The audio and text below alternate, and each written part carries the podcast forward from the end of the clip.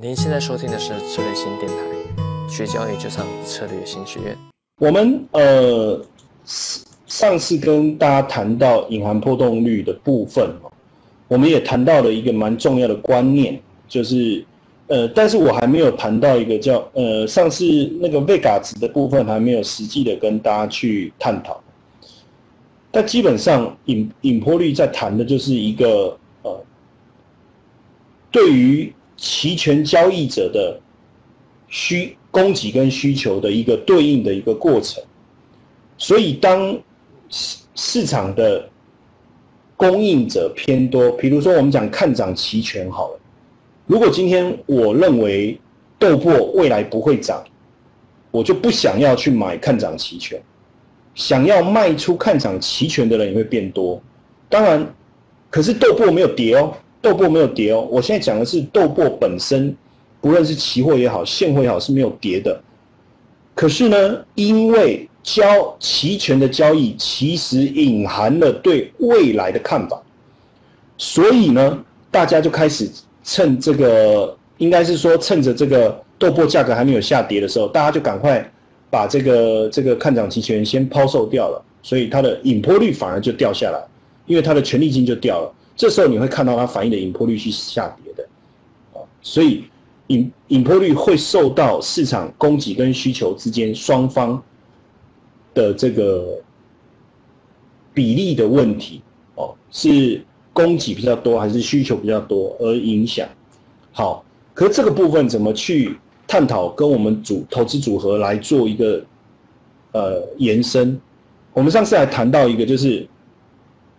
每一种不同产品好像有不同的引破率的一个状况，对不对？我们上次聊到，比如说等一下，呃，我们也来看豆粕、白糖或者是 ETF 五十，它的引破率好像也不太一样，也不太一样。但是有一个重点，我问问大家看看有没有印象，就是虚值、平值跟实值哪一个地方的引破率同应该同一个合约，同一个合约。看涨期权或看跌期权，平值、虚值跟实值，哪一个地方的行权价的引破率比较低？如果是实值、平值跟虚值同一个合约，那基本上应该是平值的行权价的引破率是比较低的。所以我们把这个概念叫做微笑曲线哦，smile curve 这个概念。那我们继续来探讨，实际上，引波率的英文叫 implied volatility，所以为什么用 implied 这个名词？实际上我们可以看到过去的波动率，过去的波动率我们叫历史波动率。等一下我们也可以从这个永永春的这个软件上面来去把历史的波动率把它找出来，再来去印证看看我们讨论的东西哦是不是这样啊？implied volatility。那为什么用一个隐含？因为历史波动率是运用期权的理论价格，哦，是期权的理论价格，是由我所连接的标的，我们叫 underlying 嘛，就我连接的标的去计算出来的。但是现在市场当下的成交价格，当下的成交价格，它反映的是对未来的思考、未来的看法。如果你觉得未来，白糖的价格可能出现大波段的修正，可是还没有修正哦。白糖的价格，期货价格也还没有跌哦，没有跌，还没有跌。可是这个时候你就会发现奇怪，这个看这个 put 怎么已经在涨了？在我们一直强调一个重点哦，就是说，期货的价格跌就跌，也必须实际要有人卖出，它才会下跌。如果没有人有实际去。卖出期货的价格，期货价格本身是不会下跌的。那当然，put 受到期货的影响，期货涨，put 会跌；期货跌，put 会涨。可是当期货都没有动的时候，为什么 put 还是会上涨？因为大家预期未来，哦，大家预期未来，未来。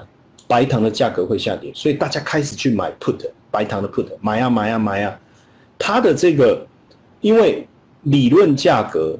理论价格是跟现在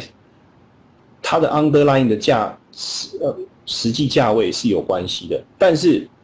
你当下实际成交的市价受到大家供买卖供需的一个影响，所反映出来结果是对未来的预期，所以这个叫做隐含波动，哦，隐含波动。那我们上次也提到，只要我把成成交价格带回去 BS 公式，就能够算出来它的预期了哦。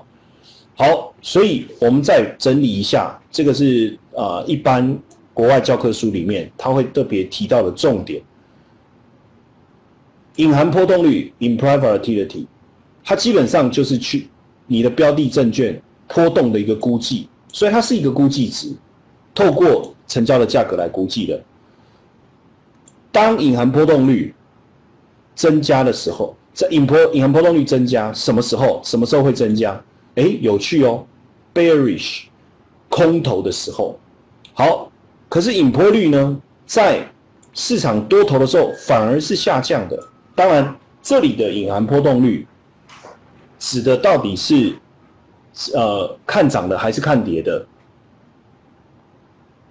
？OK，它指还是指的是。这个呃，这个这个指数的银行波动率的情况哦，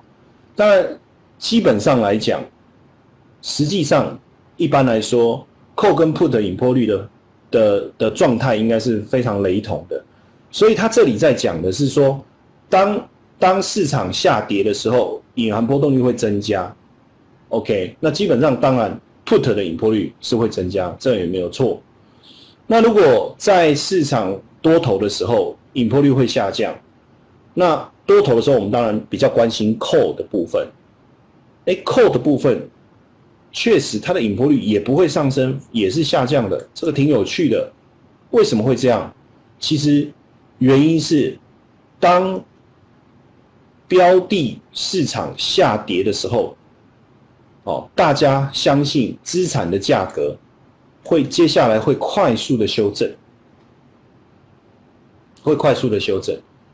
那当多头的时候，大家也相信资产价格会上升啊。是的，可是如果资产价格会上升，我不一定要买 call，我可以直接去买我的标的资产。比如说，我觉得 ETF 会上涨，我不一定要买 ETF 的看这个这个认购期权啊，我可以直接去买 ETF 的。五十的 ETF，我可以直接买那个 ETF 啊，效果效果可能有不同，但是目的是达到。可是当市场在下跌的时候，我要么就是把我手上五十 ETF，把它赶快把它卖掉，对不对？不然呢，我就去参与这个期权，我去买进这个这个认售的这个期权，或者我们讲看跌期权，就是 Put 的部分。所以就会产生这样一个非常重要的结果哦。那空头市场比较风险比较大，它的波动比较大，所以相对多头市场而言，所以因此隐含波动率的一个状态，在空头市场的时候，我们会发现它的这个本身的一个点位或是数字都会比较高，就这个原因。OK，所以权利金直接反映出大家对行情趋势的看法。当然，看好的时候，call 的权利金会上升，也推高了 call 的引波率；看坏的时候，put 的权利金会上升，也会推高 put 的引波率。但是，大部分 put 的引波率都会比 call 的引波率来得高。OK，可是，可是，如果当 call 的引破率突然之间开始上升的时候，相较于 put 而言，call 的引破率开始上升的时候，它在反映一件事情：市场在对未来的看法是乐观的，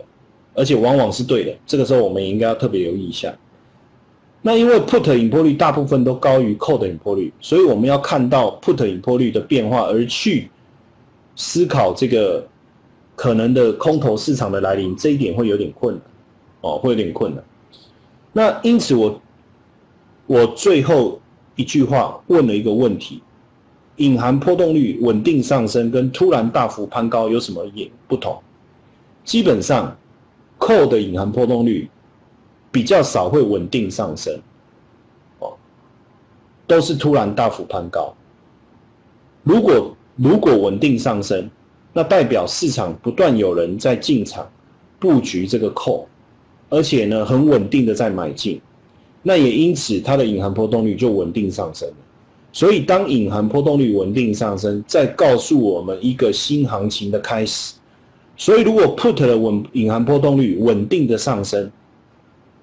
我们讲稳定上升是什么意思哦？就是你看到呃，比如说比如说可能前几天你看这个隐波率是十八，可是呢这几天开始变十九、二十、二一、二二，而且它跑到二三、二四、二五以后也没有掉下去，还是维持在二三、二四、二五附近，那这就叫隐含波动率稳定上升。如果 put 的引波率稳定的上升，它其实在告诉我们，市场下跌的可能性很大。但是有一种情况是隐含波动率突然攀高，我来把这个图画给各位看一下。要画之前，我先回应，先把上一上一页的这句话带进来。六十天的历史波动率走势相对二十天的历史波动率稳定，也就是我们去观察过去的历史波动率。发现短天期的波动率比较不稳定，长天期的比较稳定，OK，所以才要去解释隐含波动率稳定上升跟突然大幅攀高之间的差异，就是我们来去解释这件事情。好，那我现在呢，就比如说我来画一个走势，那这个是市场的一个走势图，然后它可能我中间先空一段，然后接着呢我就开始往上涨，突然开始飙升。这个时候，因为未未来是会涨的，所以呢，call 的部分我们看到应该是市场在这个震荡盘势的整理过程当中，call 的引引引波率，它应该就是维持一个相对低档的状态，哦，然后突然之间上来了，上到一个比较高的地方，但是它会又维持在这个比较高的水准不动，在。这里又突然攀高了，然后又维持不动。其实，在其实在这两个在这两个过程，我们就应就叫做上稳定的一个上升，就把它叫做稳定的上升。OK，那反那等到这个呃，我用 OK，我用绿色哈，等到。指数真的上涨以后啊，我我们会发现说，这个扣的引波率啊，反而就慢慢的、慢慢的、慢慢的掉。然后呢，当这个走势呢上升以后，下来再往上，哇，再往上，已经没有办法持续走高的，这时候引破率反而会快速的怎么样下滑？我我这边调整一下啊，我现在就是说，如果是这一段。应该它会随着冲高，它也会跟着再飙涨一段，冲的可能更凶也不一定哦。但我画的有点夸张，但是我要让各位理解的就是，呃，第一个第一个黄色，第二个黄色跟第三个黄色的区块引破率变化的不同。第一个跟第二个黄色的这个引波率的这个区块呢，它谈的是稳定的上升；第三个区块谈的是突然之间的攀高。快速攀高以后又修正，所以一跟二其实市场还没有上涨，还没有真正的上涨，但是引波率已经逐步垫高了。这个时候其实在告诉我们，未来上涨的可能性很高，而且可能就快要发生了。到了第三个部分的时候，市场已经在冲高了，大家都看到了。这个时候扣的引破率飙高的这样的一个速度很快，但是你会发现，它一下子就掉回来了。那因为它很快的就掉回来了，那也暗暗示着未来的这个上涨的路的过程，这个小阶段其实已经结束哦，它会出现这样的现象。更多精彩的培训，欢迎上策略型学院网站。